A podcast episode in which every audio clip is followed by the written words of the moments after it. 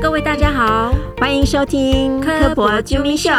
今天要揪谁？我是咪咪，我是秀秀。上次啊，我们一起去金门拍到那个陆基鼠海豚的影片，你回去有没有放给小孩看？当然有啊，可是他们在看影片前啊，先看到我带回去的那个陆基鼠的别针，然后那个别针上面因为没有比例，就看起来一只黑黑。很大只的陆基鼠海豚，然后又头看起来有点方方的，他们一开始还以为是抹香鲸，他想说金门有抹香鲸，我给我们家小孩看啊，他们一直跟我说那个根本不是海豚啊，没有看到背鳍，他觉得不是海豚，所以我在想，我们家会不会以为是抹香鲸，是因为没看到背鳍？可能那个陆基鼠海豚没有背鳍，然后它对声音的承受量又很低，所以我觉得要观察到它真的很困难。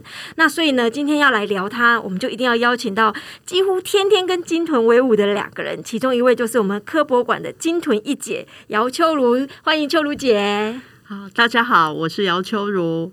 另外一位呢，是最了解陆脊鼠海豚未带的巧云。大家好，我是洪巧云。最近我们这次去金门啊，听信宜介绍的那个陆基鼠海豚的观测。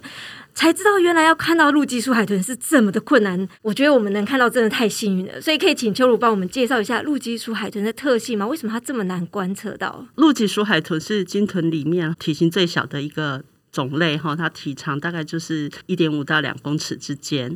它为什么叫陆基鼠海豚？就是因为它背部是没有背鳍的，也会跟台湾其他的这个鲸豚类有所差别。所以说最小是全世界来讲是最小的一种嗯，对，他们是属于鼠海豚科。那鼠海豚科在所有的鲸豚里面是体型最小的。嗯，我记得之前我们拍过，之前颜值特搜队全身去拍过秋露姐，你们跟一些学生在解剖陆基鼠海豚。我当时看到那个陆基鼠海豚，我就觉得那个是海豚吗？呃，这是大鱼，真的看着是那个是海豚吗？那跟我想象中的海豚有很大的不同。对。对，鼠海豚科也被形容成最害羞、最胆小的海豚。他们对声音，就像刚刚啊我们有提到说，他对声音很敏感，所以他听到海里面有一些呃声响的时候，他就会躲起来，然后他也不太会发出声音。然后等到那个声音比较远离之后，他才会继续游泳这样子。对，所以我们在海上调查的时候，真的非常不容易看到它。所以，如果我们一般去花莲赏金，看得到吗？看不到哦，看不到，看不到。原因是他们。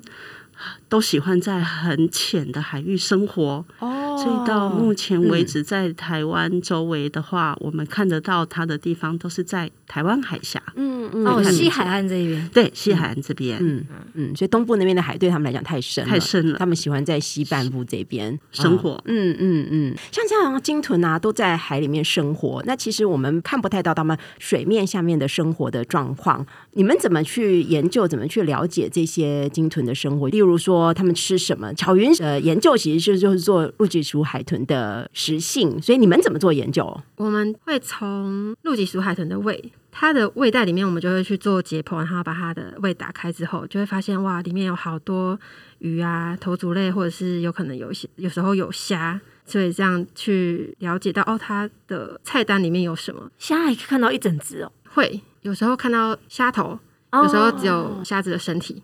但也有时候是整只虾子，就是它还没有完全消化的时候，所以他们吃东西是不是整只吞下去这样子的？其实是不太咬，对不对？对，大家的印象都是因为海豚有很多牙齿嘛，可能都是拿来咀嚼的，但它们的牙齿的功用基本上不是拿来咀嚼，它是只是固定它的业务，然后整只吞进去胃里面，所以可以在它的胃里面发现完整的鱼、头足类跟虾子，嗯但头足类比较。难，因为它消化比较快，因为它没有那个骨头那一类的比较硬的物质。对，你们怎么去从那个那一堆东西里面去看十十米？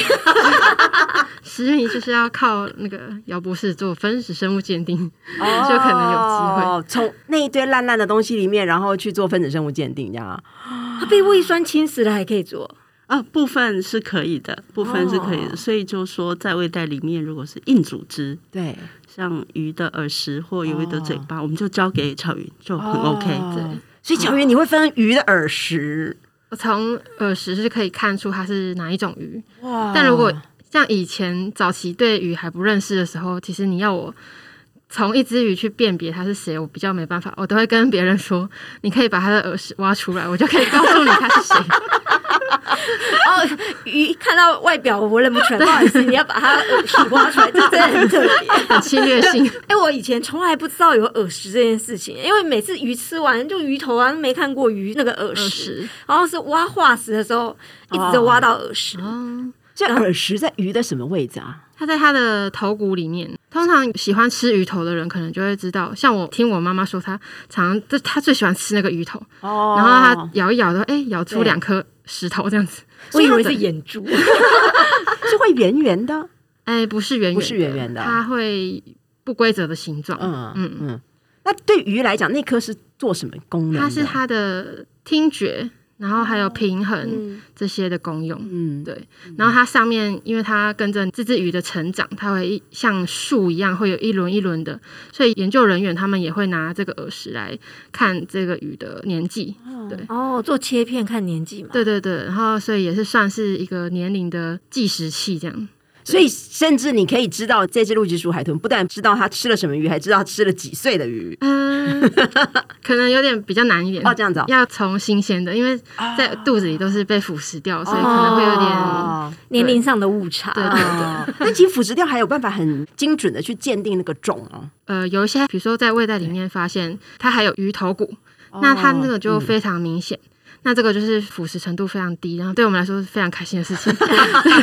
可是当然也会有一种，它它可能离上一餐已经很久了，所以它那个耳屎真的已经变成像米粒，然后上面没有任何的纹路，所以就我会就会没办法鉴定它，然后它就被归类成无法鉴定的类群。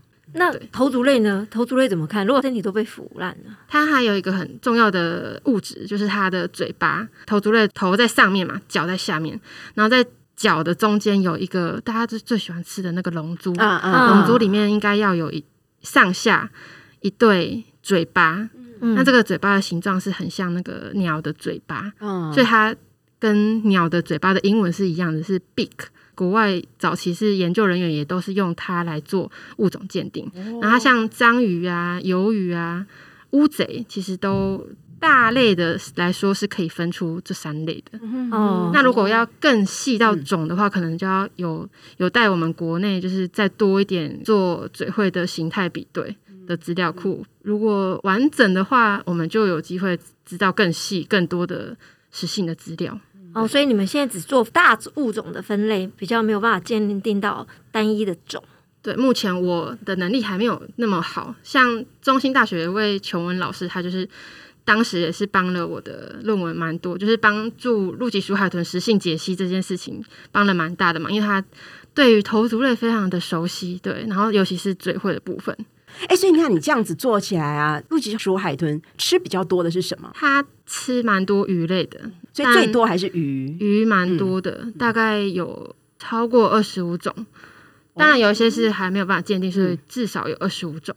所以它吃的菜单里面的鱼蛮多的。只要能遇到都吃的，嗯，所以算是不挑食就对了，应该不挑食，机会主义，就像我们去人才挑食，应该说他是吃当季的流行的，对不对？就当这个季节，比如说他。遇到很多的这种某一种鱼，然后他就会吃比较比较多这种鱼。那我们其实，在那个第四集的《科博救命秀》那个赏金猎人出海啦，其实曾经聊过马祖搁浅有九十五 percent 几乎都是陆基属海豚。可是，那你们透过那些搁浅的那个个体啊，在做解剖的时候，可以知道他们是为什么原因搁浅的吗？其实。有时候我们会看它外表有一些比较明显的伤痕，比如说有渔网或是鱼具缠绕的这个痕迹，好，甚至于它嘴巴就挂了一个鱼钩，那我们就把它判定成它是渔业致死。嗯，但更多更多的是呃，这个动物它已经很腐败了。我们讲说它死后变化很严重，所以就没有办法很确切的知道它是怎么死掉的，但。动物搁浅不外乎就是自然的因素，因为动物也有生老病死嘛。它如果生病了、老了、死亡之后，就会被潮水推到岸上来，被我们发现。那当然还有可能的人为因素，比如说，诶，它因为被渔具缠绕死亡，或者是被船只撞击死亡等等。那这些都是搁浅的可能性。所以搁浅大部分都还是动物死亡以后才冲上岸的。对，在在台湾的话，大部分都是还是死亡搁浅，那当然也也有活体搁浅。那活体搁浅的时候，就会人仰马翻了啊，因为要救援要救援。嗯，对。那台湾搁浅比较多的点会是在哪些？我们如果看二十多年来的搁浅的记录，看那个每一只鲸豚类它搁浅的点位，我们就看到会是密密麻麻的。哦。那我们如果只看台湾的图的话，大概就是。台湾东部的清水断崖那边没有，目前还没有搁浅记录。哦，所以整个鲸豚来说，整个是密密麻麻。密密麻麻。那陆基鼠海豚呢？陆基鼠海豚的话，它特别会在呃靠近这个中国大陆的两个离岛，哦，像我们刚刚提到的马祖，还有金门哦，这两个岛是他们。搁浅的大热点哦，所以活动范围也是那两个离岛，其实目击率会比台湾高喽。哦，对对，我们在马祖也常常会在陆地上看到嘛。那我们上次去金门，对对对，就在那个新湖渔港旁边，就两天就连续看到大群的陆基鼠海豚。哦，所以这两个岛是很容易让我们在陆地上就看到它们。但是台湾本岛也是有陆基鼠海豚的搁浅的。对，但是它搁浅的话，最北是在基隆，嗯哦，最南是到台南，所以台湾的搁浅，西半部这边的海岸搁浅的多吗？哦，它洛基鼠海豚是我们这几年这五年搁浅第一名哦，真的哦，鲸豚类里面真的哦，对对，他们的搁浅数量是其他类群比不上的哦。本岛这边，本岛这边那马祖金门更是哦，可是他们数量又这么少，居然搁浅比例这么高。对，所以我们才想说，到底是因为它数量很多，所以才搁浅的比例比较高，还是他们在外面发生了什么事情，让他们比较容易搁浅？这也对我们来讲是一个谜。嗯，所以大家如果去海边看到没有背鳍很大一只鱼。可能就有机会是陆基出来的。我真的在第一眼看到它的时候，我真的，你如果没有告诉我，我真的是很难联想到它是其实是一只海豚。对，那因为它跟我们原来既定印象中的海豚的长相其实是不太一样。以为在海上漂的黑轮胎，有可能。如果我们一般民众在海边发现搁浅的鲸豚，可以做什么？呃，如果遇到呃这个鲸豚类的话，第一个哈，我们先打一一八。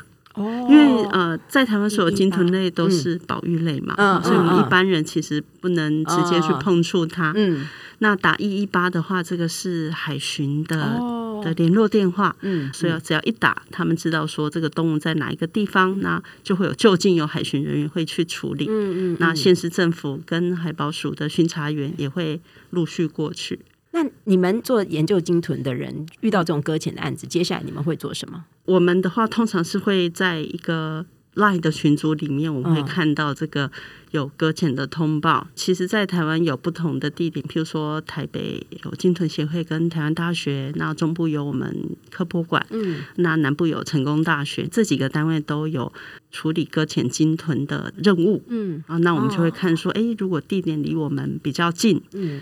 那我们就和群主说，哎，那我们就来支援，是不是可以把动物带到博物馆来解剖，或者说我们就近就去呃这个搁浅的点位去做支援。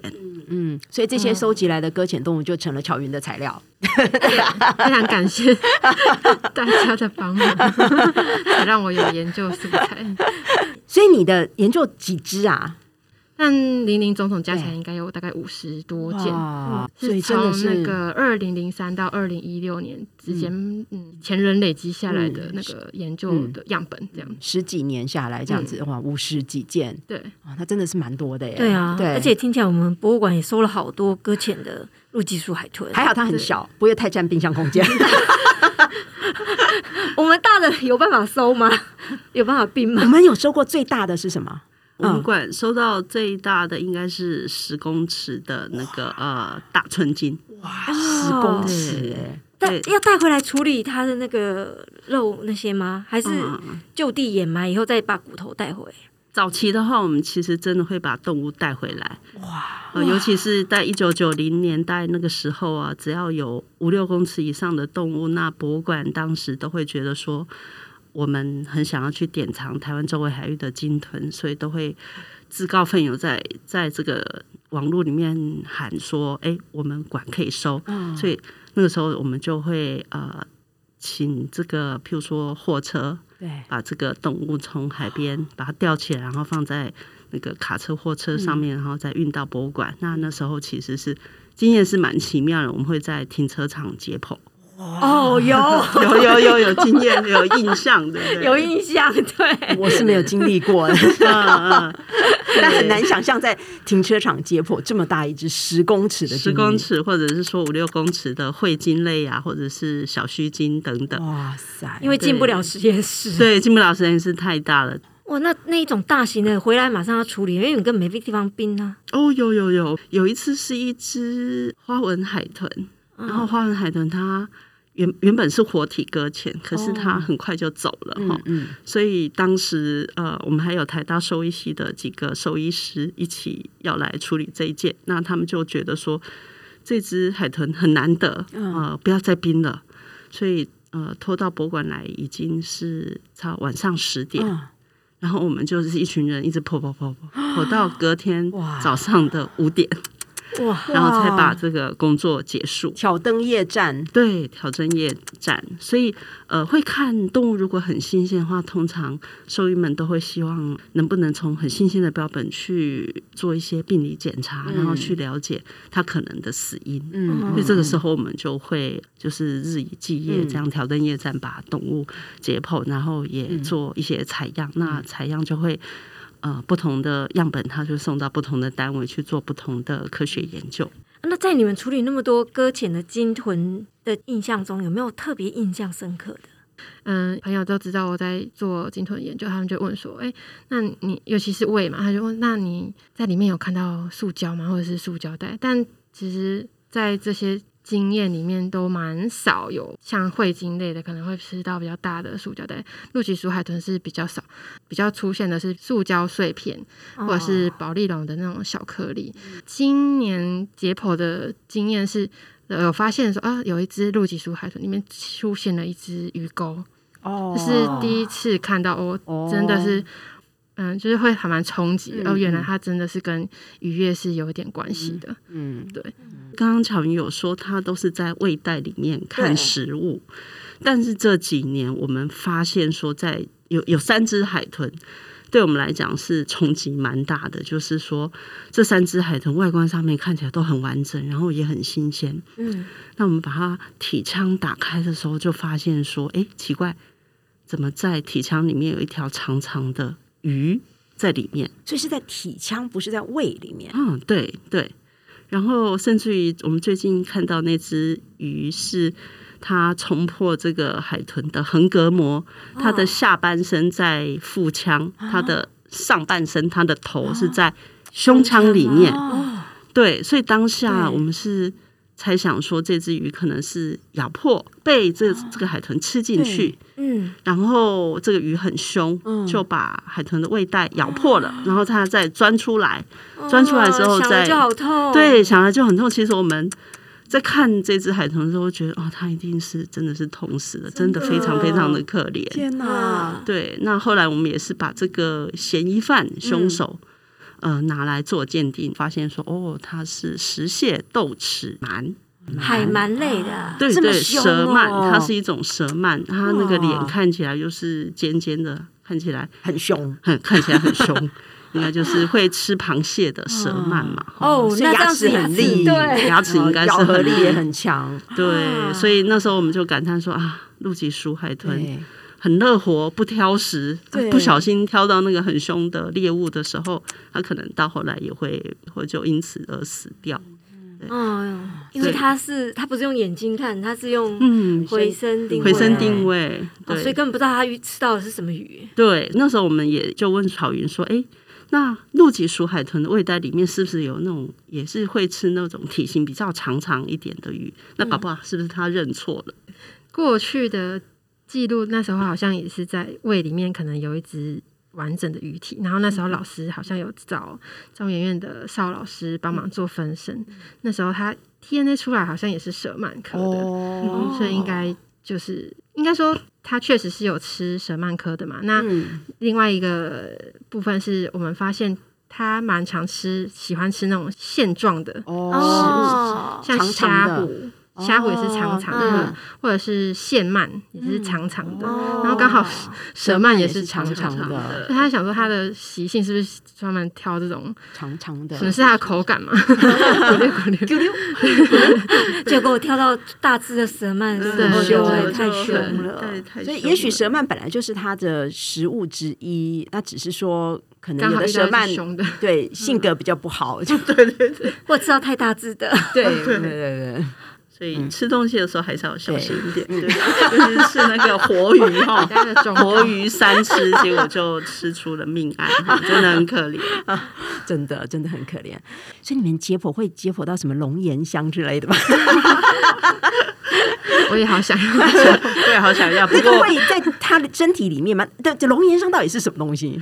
呃，龙涎香应该是说呃抹香鲸类，或者是小抹香鲸科这个动物，它因为它们呃吃比较多的这个头足类嘛，那吃进去之后，因为头足类某一些结构它不太容易消化，所以在它的肠道里面就就会有一些堆积堆积，然后动物它本身也会分泌一些物质把它包覆起来哈，所以呃简单来讲，如果我们用一个比较常用的名词，就是它看起来比较像宿便。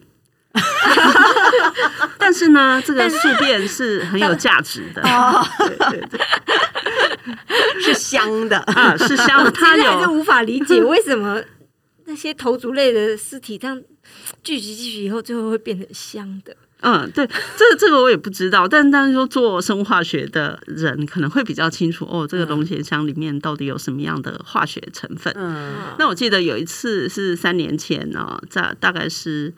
年终的时候，我就收到一个讯息，说，呃，在狼屿狼岛那边有一个先生，他在海边可能在捡鱼，或者说在作业的时候，反正他就是闻到一股异香，然后他说，哦，那天天气非常晴朗，他闻到一股非常奇异的香味，他就转头过去，就发现有一颗大概像砖头大的一颗黑黑的东西在海滩上，然后他觉得他当下就觉得，这可能是一个宝贝。他就把它搬回家。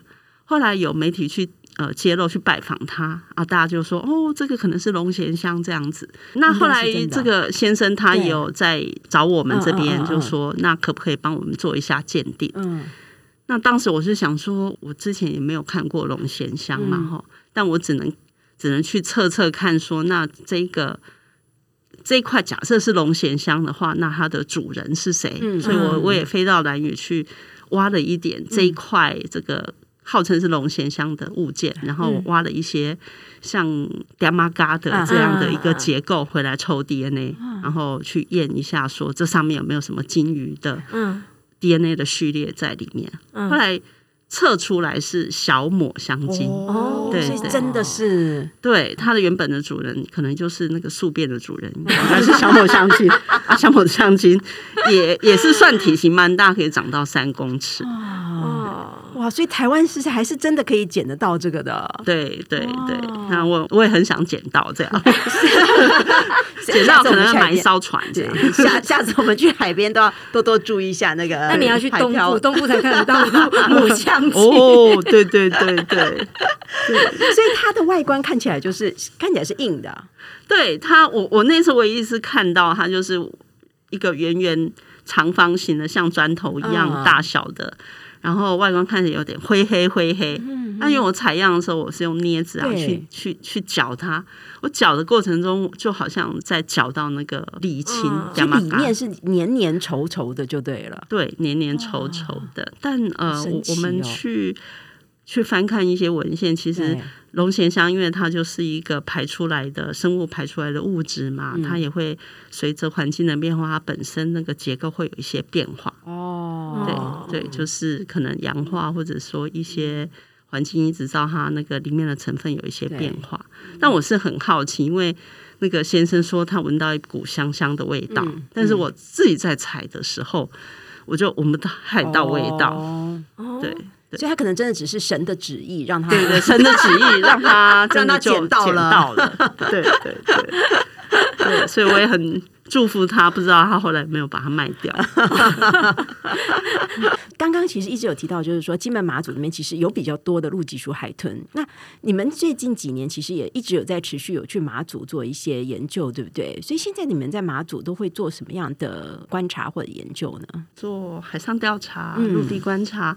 那我们很重要，博物馆很重要的工作是把标本带回来，然后做典藏，然后也会检视它。呃，身体里面有没有一些样本是可以提供我们做研究的？像巧明就是从胃袋里面去了解它们的食性嘛。那我们这多年来也发现到说，这个陆脊鼠海豚的头部，哈，尤其是在马祖那边的陆基鼠海豚头部，常常都会发现很多很多的寄生虫。哦，真的啊，对，寄生虫，而且是在头部，哎，对对，嗯哼，所以我们看到那个。在它耳骨的周围，满满满满的寄生虫，有时候可能一两百条，有些 有时候可能是上看五百条。哇！然后我们就会想说，这样子寄生虫的状况，是不是会影响到这个海豚的这个生存？嗯，那刚好昨天我们也跟呃中研院做寄生虫的老师蔡博士聊嘛，聊到这一点，那他也是提到说，其实如果呃这个动物。身上有很多的寄生虫，可能就是一个警讯，表示说这只动物的身体状况没有很 OK，可能它免疫力也不好，所以因为这样，寄生虫就更可能在它身体里面在繁增。那这些都是一些搁浅海豚身上的一些证据，让我们去了解到说，这动物在它生命的最后一刻，可能是面临到什么样的健康问题。所以巧云也都有跟着去马祖，在二零二一开始加入这个计划，这样，嗯嗯，然后这个计划就是连江县政府那边产业发展处他们委托老师来做这个计划，就像老师刚刚提到有中研院其他两位水质专家，还有声学的专家，然后因为刚刚老师也一直有提到说陆基鼠海豚他们是用声音在觅食嘛，所以然后它又是很难被发现的，所以他们。在这个计划里面，就是用出海调查，除了我们用眼睛看之外啊，我们还增加了，就是老师的计划就增加了那个声音的记录。然后就是我们前三年的就花了蛮多经费在海上调查这一块，在马祖海域，但就是都。大家都是非常非常的愁眉苦脸，都没有看到 苏海他怕传声，也是有可能。但是就是很恰巧，就是今年四月也是令人振奋，就是中研院那边传来的捷报，哇塞，录到了第一笔那个录集苏海真的声音，录了几年才录到？应该三年，对，对，是第三年，三年，他搁浅的数量这么多，然后但是其实。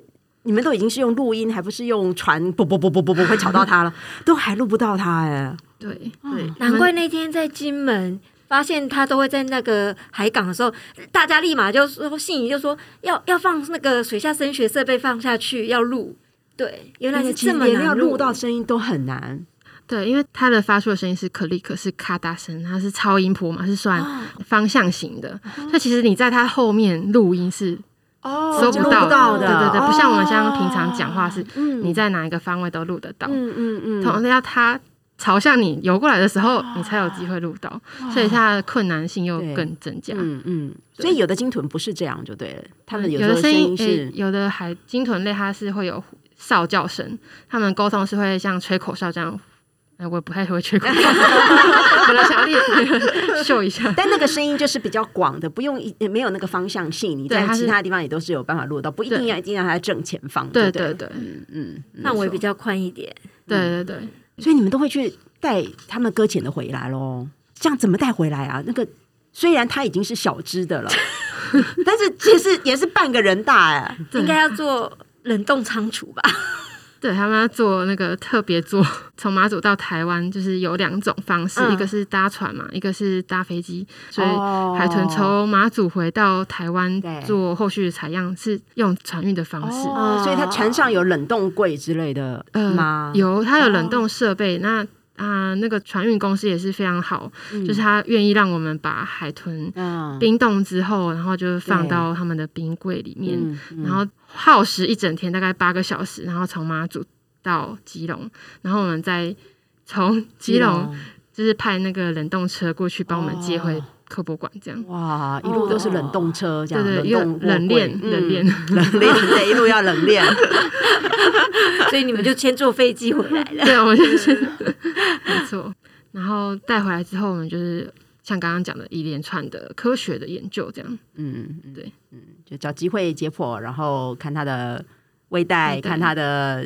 组织看它的有没有长寄生虫，没错 没错，然后顺便取样做 DNA 研究，对对，让这只海豚的生命可以有最大的利用，这样子。去年底啊，科博馆跟海保署申请了一个中部海洋保育教育中心建制跟教案与教具规划的计划，所以呢，在本馆明年就会成立一个中部海洋保育教育中心，来展示台湾西海岸的湿地跟浅海域等环境的生态。